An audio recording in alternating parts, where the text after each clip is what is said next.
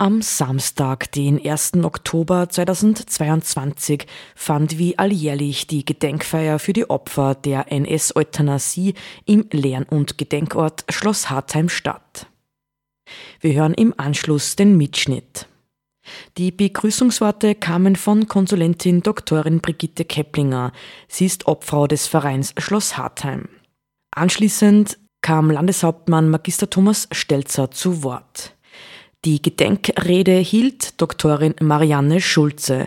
Sie ist Expertin für soziale Nachhaltigkeit und Menschenrechte und Vorstandsmitglied bei Global Initiative on Psychiatry und Gründungsvorsitzende des österreichischen Monitoring-Ausschusses zur Einhaltung der Konvention über die Rechte von Menschen mit Behinderungen.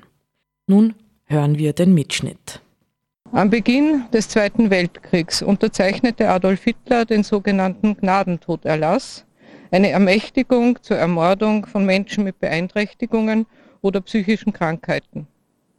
Seine Begründung für die Wahl dieses Zeitpunktes war, dass der Massenmord in Kriegszeiten leichter zu bewerkstelligen sei. Mhm.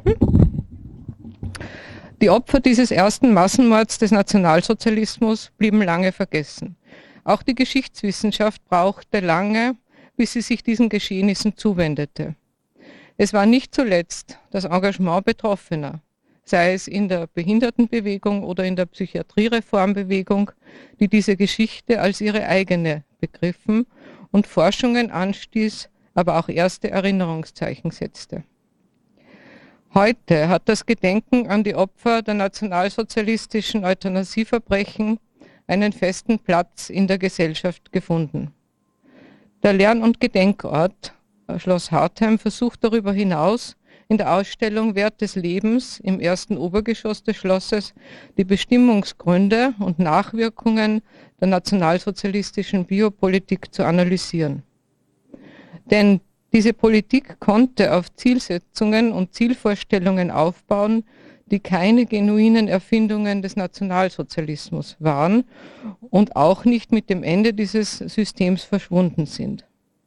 Ich darf Sie in diesem Kontext herzlich einladen, die neu gestaltete Ausstellung zu besuchen. Gestatten Sie mir, an erster Stelle die Angehörigen der Opfer von Hartheim zu begrüßen, denen dieser Ort ganz wesentlich gewidmet ist. Seien Sie versichert, dass wir für die Opfer von Hartheim einstehen und dass unsere Arbeit sich von ihrem Vermächtnis leiten lässt. Zu den Opfern von Hartheim gehören auch jene tausenden Häftlinge von NS-Konzentrationslagern, die als Widerstandskämpfer, Kriegsgefangene oder aus anderen Gründen in diesen Lagern gefangen waren und, krank und geschwächt durch die Haftbedingungen, von den NS-Machthabern in die Gaskammer von Hartheim geschickt wurden. Auch sie sind in unserer Erinnerung aufgehoben und wir verneigen uns vor ihrem Andenken. Es freut mich sehr, dass sich so viele Vertreter und Vertreterinnen von Botschaften zu dieser Gedenkfeier eingefunden haben. Vielen herzlichen Dank für Ihr Kommen.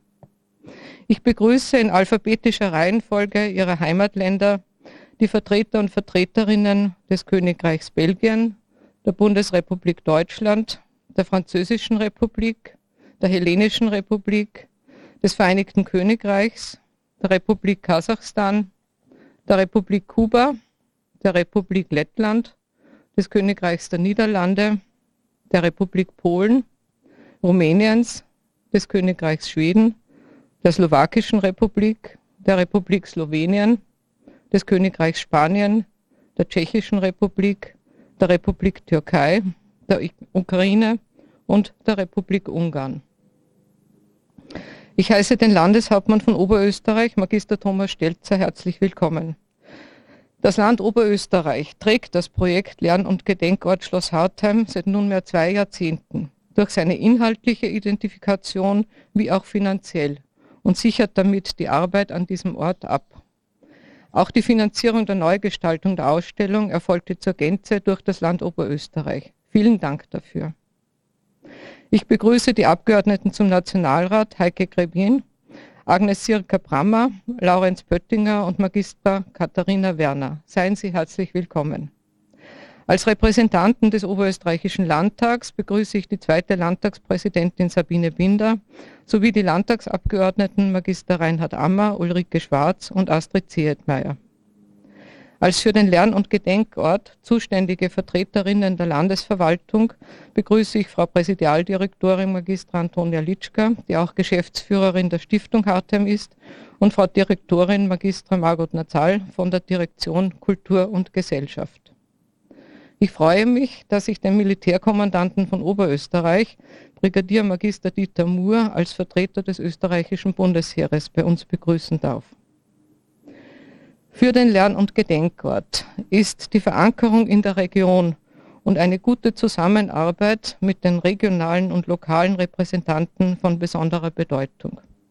Daher freut es mich sehr, den Bezirkshauptmann von Vöcklerbruck, Herrn Dr. Johannes Beer, begrüßen zu dürfen und ich begrüße den Bürgermeister von Everding, Christian Penn, den Bürgermeister der Gemeinde Hinzenbach, Wolfgang Greinecker, sowie die Bürgermeisterin unserer Heimatgemeinde Alkoven, Frau Magistra Monika Weberberger-Reiner. Vielen Dank für Ihr Kommen. Als Vertreterinnen der Religionsgemeinschaften seien herzlich begrüßt Frau Doktorin Charlotte Herrmann, Präsidentin der israelitischen Kultusgemeinde Linz, Herr Diözesanbischof Dr. Manfred Scheuer, Frau Magistra Renate Bauinger für die evangelische Superintendantur AB Oberösterreich sowie die pastorale Mitarbeiterin Martina Wöss von der katholischen Pfarre Alkoven und Pfarramtskandidat Magister Johannes Blüher von der evangelischen Pfarrgemeinde Everding. Die Gedenkrede wird heuer von Frau Doktorin Marianne Schulze gehalten, die ich hiermit herzlich begrüße.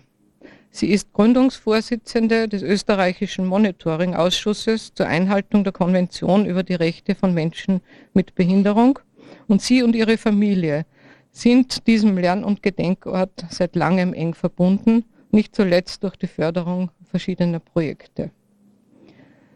Ich begrüße für die Delegation der Familien der polnischen Opfer von Konzentrationslagern und des Staatlichen Instituts für nationales Gedenken der Zweigstelle Bosnan Frau Elzbieta Rybarska.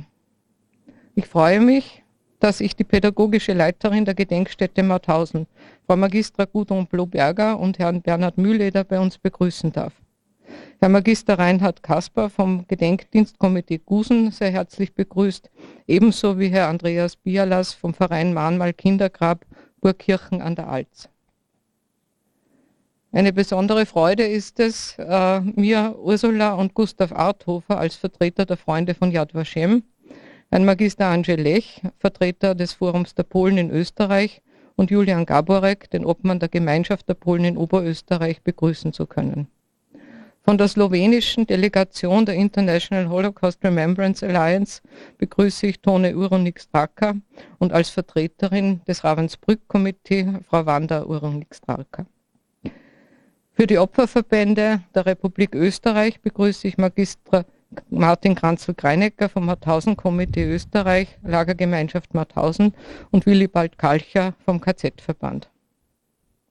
Als Vertreter zivilgesellschaftlicher Institutionen, die sich für die Belange der Menschen mit Beeinträchtigung einsetzen, darf ich den Vizepräsidenten des Oberösterreichischen Kriegsopfer- und Behindertenverbands, Herrn Günter Geisberger, begrüßen. Wir freuen uns über die Anwesenheit von Frau Doktorin Mathilde Schwabeneder, die Vorsitzende von SOS Menschenrechte. Seien Sie herzlich willkommen. Ein besonderer Gruß gilt der Vorständin des evangelischen Diakoniewerks Gallnerkirchen, Frau Daniela Palk. Mit ihrer Institution verbindet uns eine lange und gute Zusammenarbeit. Schließlich ist es mir noch ein Anliegen, den Obmann der GSI, Herrn Dr. Wolfgang Schweiger, und die Geschäftsführerin des Instituts Hartheim, Frau Magistra Sandra Wiesinger, herzlich willkommen zu heißen. Die GSI ist Eigentümerin des Schlosses und Trägerinstitution des Instituts Hartheim. Beide Institutionen sind dem Lern- und Gedenkort von seiner Gründung an eng verbunden. Sie waren stets wichtige Impulsgeber des Projekts und Partner in seiner Umsetzung. Last but not least begrüße ich die Vorstandsmitglieder des Vereins Schloss Hartheim und hier gilt mein besonderer Gruß unserem Gründungsobmann, General in Ruhe Hubertus Trautenberg. Ohne ihn wäre dieser Ort nicht das, was er heute ist. Ich darf nun Herrn Landeshauptmann Magister Thomas Stelzer um seine Rede bitten.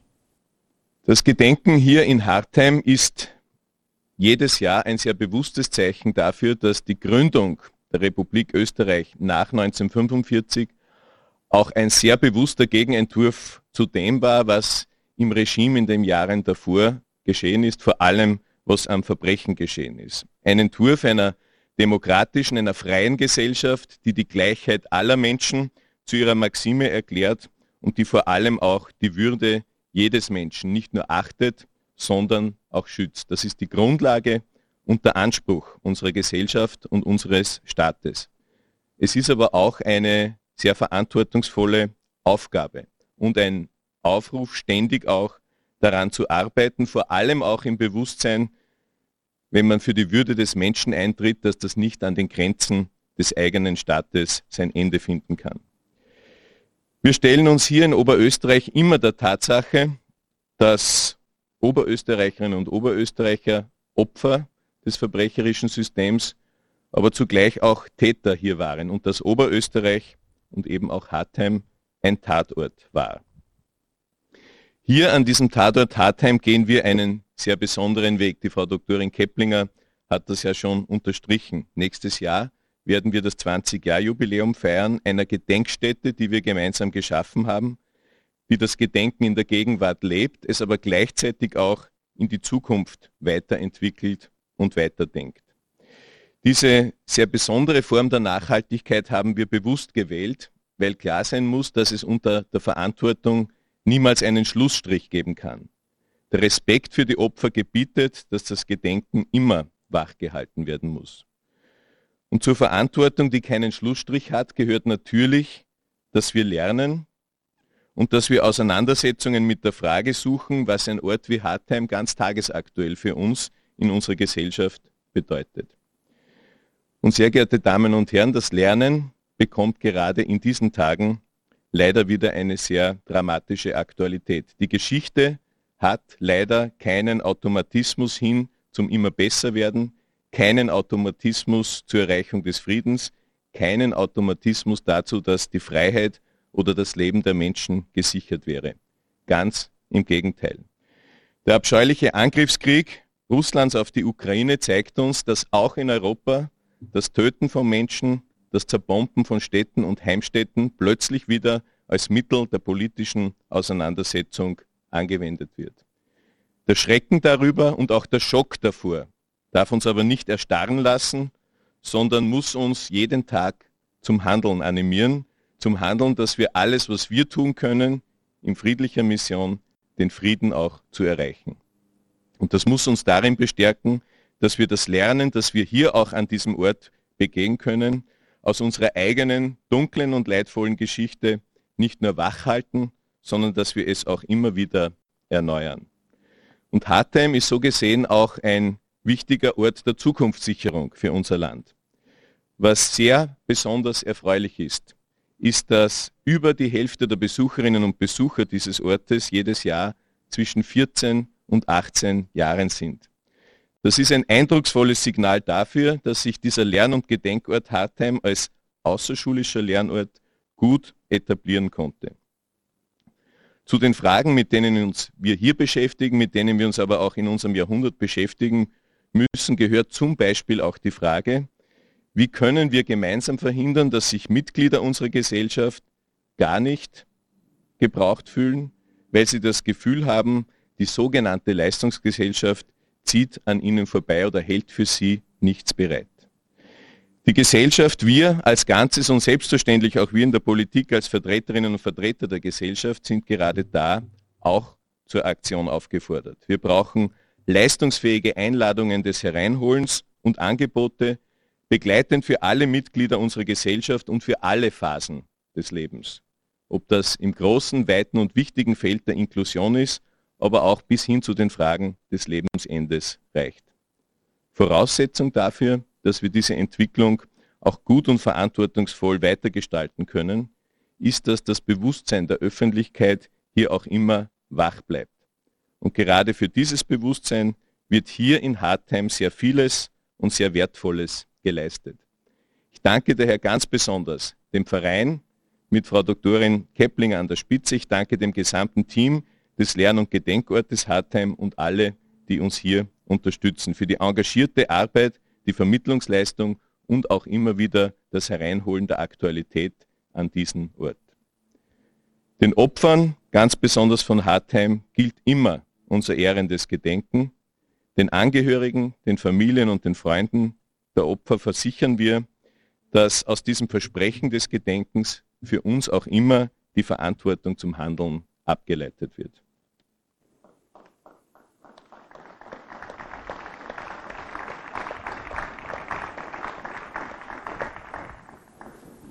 Vielen Dank, Herr Landeshauptmann. Ich darf nun Frau Doktorin Schulze um ihre Gedenkrede bitten. Willkommen. Ihnen, die Sie als Expertinnen in eigener Sache, als Selbstvertreterinnen hier sind, um die Ermordung von Menschen mit Behinderungen zu gedenken. Ihnen allen, die Sie hier einen Verwandten oder Ihnen lieben Menschen durch schier unermessliche Taten verloren haben. Willkommen. Ihnen allen, die Sie heute gekommen sind, um der Opfer des, der NS-Euthanasie zu gedenken und das nie wieder, das daraus zwingend resultieren muss, zu bestärken. Willkommen. In all den Unsicherheiten, Erschütterungen, die uns momentan umgeben, ist es schwierig, den Anfang zu finden. Man ist sich nicht sicher, ob das nur die Verwerfungen von wachsender Ungleichheit sind und Klimakatastrophe oder auch ein Stück weit die Rasanz, die illiberalen Strömungen zugeschrieben wird. Es ist momentan viel, oft zu viel, und es scheint zusehends schwieriger, Momente der Reflexion zu finden. Insbesondere das Gemeinsame und das Verbindende scheinen momentan wenig Raum zu erhalten. Vor einigen Wochen haben aufstrebende Musikerinnen und Musiker aus der Ukraine bei einem Konzert in Salzburg ihr Können unter Beweis gestellt. Während da berückend gespielt wurde, gingen mir unweigerlich ein paar Gedanken durch den Kopf. Wissen die Musikerinnen, wie es ihren nächsten Verwandten geht? Wann haben sie ihre Familie zuletzt gesehen? Werden sie jemals wieder vor ihren Familien spielen können? Wann wird es in der Ukraine wieder Konzerte dieser Art geben? Und dann fiel mein Blick auf das Fabrikat des Flügels. Genau jene Marke, die in meine Großmutter dereinst in Garmisch gespielt hat. Und damit, nebst so vielem anderen, das da so mitschwingt, auch die Frage, wie die Unbeschwertheit Kindheit meiner Großmutter in den bayerischen Bergen sich so verflüchtigen konnte. In der Omnipräsenz, die Erinnerungen entwickeln können, ist es das eine, rational zu wissen, wie der Nationalsozialismus aufgekommen ist und Menschen dazu brachte, Gräueltaten Sonderzahl zu genehmigen, zu setzen oder auch durch Unterlassung zu ermöglichen. Gleichzeitig bleiben die Folgen des Nationalsozialismus auf der persönlichen Ebene immer schwer zu fassen. Meine Großmutter Annemarie Klein hat ihr Klavier dann nach der Flucht nach Australien verkauft, nachdem sie sehr jung Ernst Böhm geheiratet hat. Sie hat sich mit ihrem Schwiegervater, Adolf Böhm, sehr, sehr gut verstanden. Gemeinsam mit seinem Sohn führte er eine Zellstofffabrik in der Wilhelminenstraße in Wien. Es war ein modernes Unternehmen, das auf gute Arbeitsbedingungen Wert gelegt hat.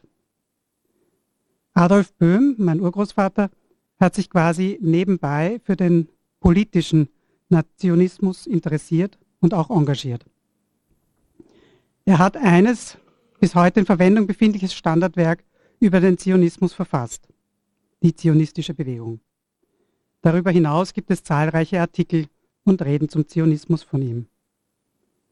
Sein Engagement als Mitglied in der israelitischen Kultusgemeinde und sein Buch über den Zionismus haben das Interesse von Adolf Eichmann geweckt. Eichmann wollte von Adolf Böhm eine Liste der prominentesten Juden und wurde deshalb ab dem 14. März 1938 täglich in der Wattefabrik vorstellig. Nach mehreren Wochen wurde, so die anekdotische Evidenz, der Druck noch einmal massiv erhöht und die Bibliothek wurde versiegelt. Das war für einen Buchliebhaber wie Adolf Böhm zu viel. Mein Urgroßvater hatte einen Nervenzusammenbruch und ist über mehrere psychiatrische Zwischenstationen als Teil der T4-Aktion hier in Hartheim im April 1941 ermordet worden. In der Akribie, in der Systematik der Ermordung, gerade von prominenten Personen, sind dann auch sämtliche Spuren verwischt und Akten vernichtet worden. Darüber hinaus gab es damals auch gezielt Missinformationen. So auch die, wonach mein Urgroßvater eines Todes infolge einer, unter Anführungszeichen, Lungenentzündung in Kelm in Polen verstarb. Fake News der damaligen Zeit, die es auch in die Enzyklopädie Judaica geschafft haben. Die Worte gehen einem aus im Bemühen, diese Gräueltaten und insbesondere diese Mischung aus Erbarmungslosigkeit und Akribie zu erfassen und auszudrücken.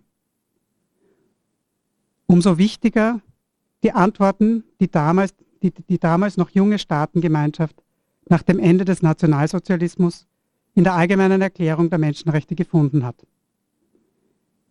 Alle Menschen sind gleich an Rechten und Würde geboren. Die Lebensrealität von Menschen mit Behinderungen scheitert global und auch in Österreich täglich an diesem Anspruch, Chancengleichheit und die Durchsetzung sämtlicher Menschenrechte zu gewährleisten. Sicherzustellen, dass Menschen mit Behinderungen respektiert und geachtet werden, in ihrer Selbstbestimmung gestärkt und anerkannt werden und ein gleichberechtigtes Leben führen können. Das ist viel zu oft noch eine schemenhafte Skizze der Zukunft statt faktischer gelebter Realität. Die Konvention über die Rechte von Menschen mit Behinderungen, die 2006 fertig verhandelt wurde, stellt den Anspruch, allen Menschen mit Behinderungen alle Rechte und die damit verbundene Würde im Alltag zu gewährleisten. Anzuerkennen, dass Menschen mit Behinderungen selbst bestimmen können und ein Recht haben, diese ihre Selbstbestimmung zu leben. Die Unterstützung, die Menschen mit Behinderungen manchmal in der Form ihrer Selbstbestimmung brauchen, ist übrigens nicht so fundamental anders als die Assistenz, die die sogenannt chronisch Normalen täglich in Anspruch nehmen. Es ist der Detailgrad der Informationen und Methoden, aber es ist nicht der Akt der Selbstermächtigung, der zwischen einem Meinungsbildungsprozess in einem x-beliebigen Vorstandsbüro, im Kabinett eines Landeshauptmanns oder eben in einer unterstützten Entscheidungsfindung für einen Menschen mit Behinderungen vor sich geht. Aber nach wie vor ist es völlig akzeptabel, dass die Entscheidungsfreiheit und Entscheidungsfindung von Menschen mit Behinderungen umfassend entwertet wird, ohne dass dem darin kodierten Ableismus oder Paternalismus irgendwie Einhalt geboten wird.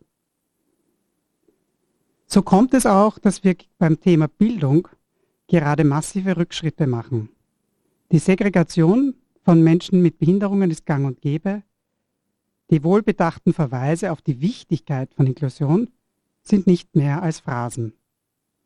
Das ist zuallererst eine Menschenrechtsverletzung vis-à-vis -vis Menschen mit Behinderungen, die ein Recht auf gleichberechtigte Teilhabe an einer Schule ihrer Präferenz und Wahl haben. Es ist aber auch ein Symptom eines Schulsystems in Österreich, das in wachsendem Maße niemandem mehr gerecht wird, den Lernenden genauso wie den Lehrenden.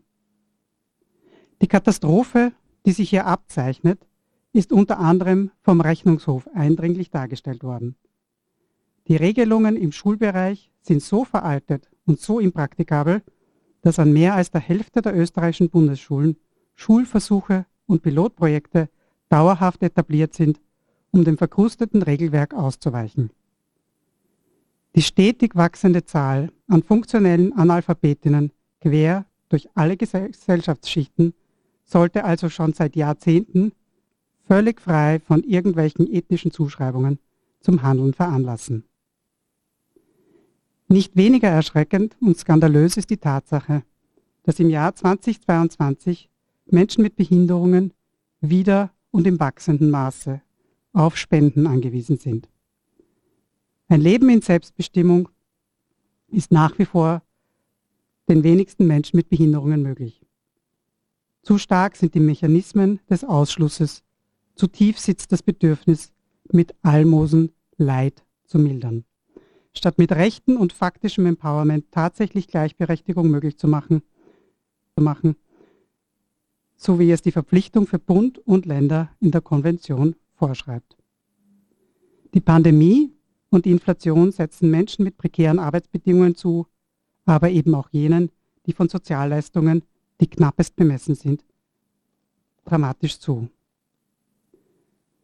Ein drittes und letztes Beispiel, die bauliche Barrierefreiheit, wo die Verwahrlosung des Anspruchs auf gleichberechtigte Teilhabe auf eine tatsächlich repräsentative Demokratie gemessen an den gesetzlichen und menschenrechtlichen Zusagen momentan rasant fortschreitet.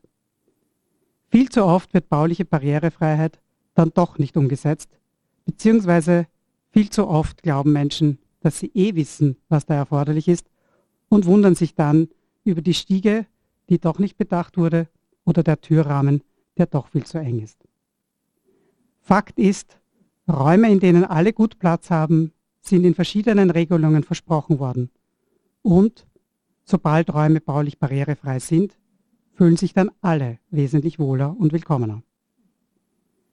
Was den Beispielen aus Bildung, dem Versagen in der Gewährleistung von sozialer Sicherheit und baulicher Barrierefreiheit gemeinsam ist? Der Ausschluss von Menschen mit Behinderungen passiert ungebrochen und er passiert vor allem auf struktureller Ebene.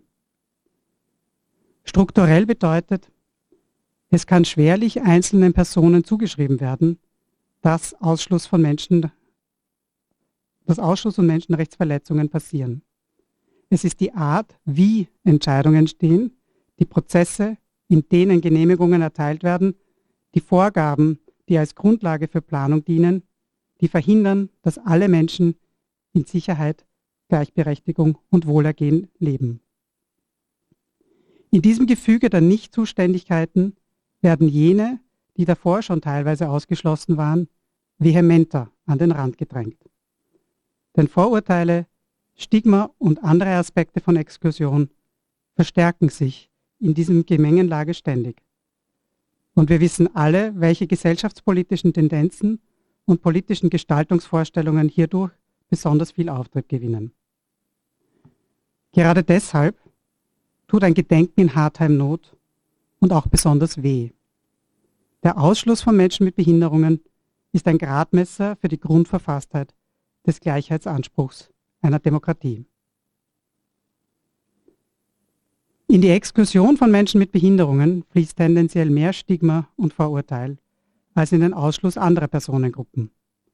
Auch weil die Abgrenzung von normal und nicht normal besonders hart gezogen wird. Und umso dringlicher und eindringlicher ein Nie wieder hier in Hartheim, heute und jeden Tag. Den antifaschistischen Grundkonsens umzusetzen bedeutet insbesondere die Beachtung und Implementierung aller Menschenrechte für alle. Alle Menschen sind gleich an Rechte und Würde geboren, bedeutet auch einen selbstkritischen Umgang mit struktureller Gewalt, sei es im Bildungsbereich, in der Prävention von unmenschlicher und erniedrigender Behandlung oder auch dem Umgang mit jenen, die für ihre Meinung aktiv bedroht werden, wie dies in den letzten Jahren reihenweise passiert und zuletzt für Doktorin Lisa Maria Kellermeier fatal endete. Wir müssen mehr tun, um Menschenrechte Wirklichkeit zu machen, insbesondere dort, wo sich Zuständigkeiten scheinbar verlaufen und rechtlich niemand Verantwortung zu tragen scheint. Denn genau in diesem Zwischenraum zwischen rechtlicher und moralischer Verantwortung entsteht das Momentum für eine wachsende Zahl von Menschenrechtsverletzungen, auch durch Unterlassung und damit der Auftrieb für antidemokratische Strömungen. Umso wichtiger das Gedenken hier im Schloss Hartheim und die täglichen Bemühungen des Teams des Lern- und Gedenkorts um Vermittlung von Fakten, das Aufzeigen von Entwicklungen die Einordnung von Mechanismen, die Diskriminieren und Ausschließen und anderen Aspekten, die das Entstehen und den, den Nationalsozialismus selbst möglich gemacht haben. Im Mittelpunkt der Vermittlungsarbeit stehen junge Menschen, denen das schier Unbegreifliche nahegebracht wird, die zu Mechanismen des Ausschlusses genauso sensibilisiert werden wie zu den Konsequenzen von uninterfragten Normen, rechtliche genauso wie biologische. Ein weiterer Schwerpunkt der Tätigkeit des Lern- und Gedenkorts ist die Inklusion von Menschen mit Behinderungen selbst. Die Auseinandersetzung mit dem menschenverachtenden Umgang von Beeinträchtigungen erfordert eine hohe Sensibilität und viel Einfühlungsvermögen. Es bedarf auch anderer Vermittlungsmethoden, um tatsächlich ein barrierefreies Angebot sicherzustellen. Ein Beispiel dafür ist die neue Dauerausstellung, die mit viel Bedacht und Herzblut gestaltet wurde und nun zu Recht akklamiert wird und viele Besucherinnen und Besucher an diesen schwierigen Ort bringt. Die stetige Forschung rund um das Euthanasieprogramm des Nationalsozialismus hier und an anderen Orten ergänzt die Arbeit des Lern- und Gedenkorts. Ich danke dem Vorstand und dem Team für ihr enormes Engagement, ihr stetes Bemühen um eine faktische, inklusive und barrierefreie Vermittlung des Unvorstellbaren und der täglichen Erneuerung des Nie wieder, wie auch der Bekräftigung der Menschenrechte hier in Schloss Hartheim. Einer wachsenden Tradition der Gedenkfeier entsprechend lade ich Sie nun zu einer Minute der Stille und des Gedenkens ein und darf Sie im Abschluss bitten, nutzen Sie Ihr Menschenrecht auf Meinungsfreiheit. Sprechen Sie über die Wichtigkeit, alle Menschenrechte für alle zu gewährleisten. Das war der Mitschnitt der Gedenkfeier für die Opfer der NS-Euthanasie im Lern- und Gedenkort Schloss Hartheim. Diese Gedenkfeier fand am Samstag, den 1. Oktober statt. Die Begrüßungsworte kamen von Konsulentin Doktorin Brigitte Keplinger, Obfrau des Vereins Schloss Hartheim. Landeshauptmann Magister Thomas Stelzer sprach auch zum Publikum und die Gedenkrede kam heuer von Doktorin Marianne Schulze. Sie ist Expertin für soziale Nachhaltigkeit und Menschenrechte. Danke für Ihre Aufmerksamkeit.